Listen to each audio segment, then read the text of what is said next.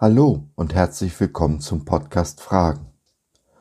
Heute ausnahmsweise mal keine Frage, sondern der Versuch einer Bilanz. Wir schauen zurück und natürlich auch voller Hoffnung nach vorn.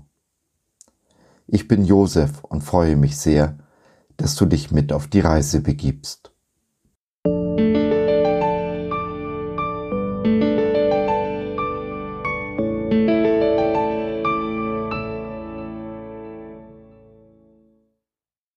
Um es vorwegzunehmen, es war ein schwieriges und aufregendes Jahr 2019. Nicht nur für uns als Familie, sondern auch für die verfolgten Christen weltweit. Es wurden mehr Christen wegen ihres Glaubens verfolgt und getötet als in den Jahren zuvor. Trotzdem schiebt die Bundesrepublik geflüchtete Christen nach Afghanistan und in den Iran ab, wo sie zum Teil mit dem Tode bedroht werden. Ja, hier in Deutschland wird der Ton immer rauer.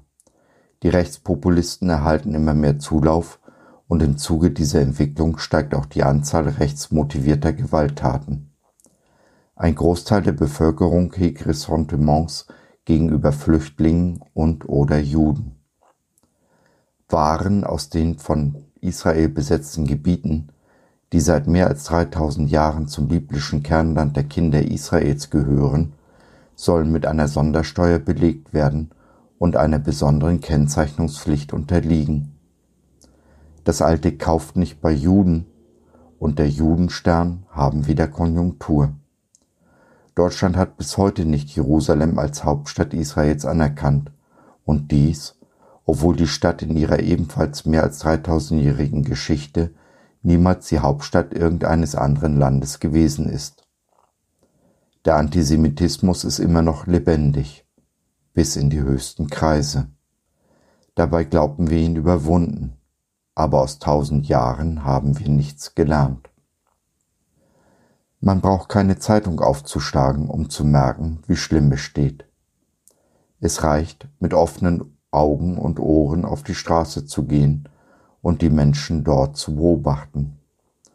Was man da zu hören und zu sehen bekommt, lässt sich wirklich nicht mehr mit dem gesunden Menschenverstand oder der Liebe, wie Jesus sie uns vorgelebt hat, vereinbaren. Es sind die letzten Tage und der Feind wütet mehr als jemals zuvor. Trotzdem, und das ist die gute Nachricht, kann er das Wachstum der Gemeinde nicht aufhalten. Das Evangelium der Gnade und der Liebe Jesu zu dieser Welt wird verkündet wie niemals zuvor und je mehr der Druck steigt, desto enger rücken die Christen zusammen und an ihren Jesus heran. Immer mehr Christen engagieren sich, nehmen Gottes Wort ernst. So stehen sie zum Beispiel auf gegen die gängige Abtreibungspraxis oder unterstützen Flüchtlinge. In vielen Gemeinden haben die christlichen Flüchtlinge einen äußerst lebendigen Anteil. Ihrer Not wird sich angenommen. Ihnen wird aktiv geholfen. Von dem Glauben dieser verfolgten Menschen können wir uns als Wohlstandschristen so manche Scheibe abschneiden. So lernen wir voneinander und ermutigen uns gegenseitig. Für uns als Familie gab es große Veränderungen. So sind wir nach unserer Trennung im November 2017 wieder zusammengezogen, sind wieder eine Familie. Unsere Ehe ist stabiler und schöner als jemals zuvor. Nach, fünf, nach fast fünf Jahren Ehe sind wir verliebter als am ersten Tag. Aber es war auch das Jahr der großen Depression, die meine Frau befallen hat. Sie ist in ein unendlich tief scheinendes Loch gefallen, aus dem sie immer noch nicht ganz heraus ist. Aber wir haben die Zusage Jesu, dass er sie heilen will, und Fortschritte sind auch deutlich zu erkennen. So viele Menschen haben für uns gebetet, wofür wir unendlich dankbar sind. Gebetet wurde auch viel für unsere Große. Sie ist unser Sorgenkind, die Tochter mit den speziellen Bedürfnissen.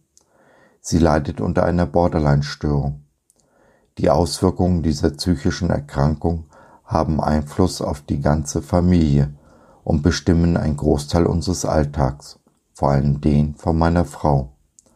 Wir alle gehen an unsere Grenzen, an die Borderline eben. Unsere Tochter hat sich 2014 taufen lassen, hatte eine Begegnung mit dem lebendigen Jesus. Trotz dieser Erfahrung hat sie sich aber in diesem Jahr Jesus abgewandt und dem Islam zugewendet.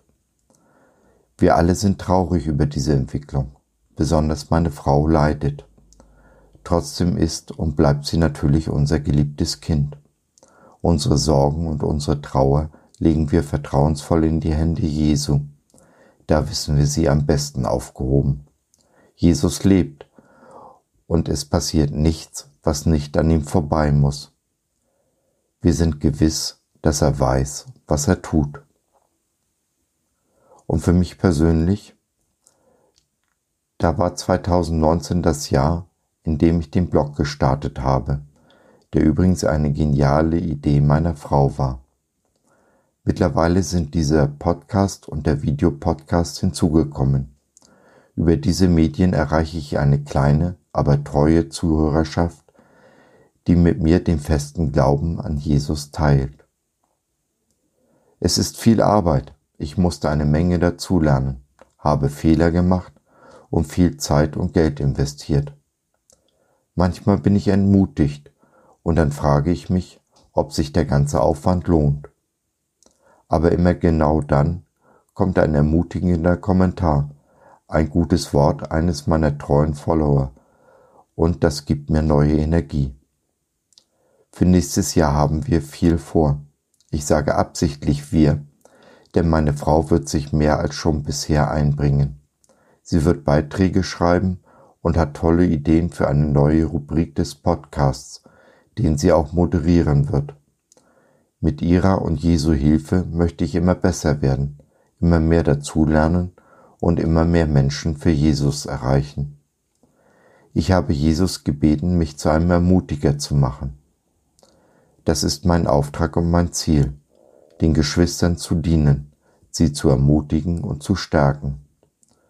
Das lehret alle Völker in Matthäus 28, 19 nach der neuen Luther-Übersetzung ist für mich zu meinem persönlichen Auftrag geworden, von Jesus selbst zugesprochen. Die Anfänge dieses Dienstes haben schon 2018 Formen angenommen und werden 2020 noch ausgeweitet. So werde ich zum Beispiel regelmäßig eine neue internationale Bibelstunde in Düsseldorf halten.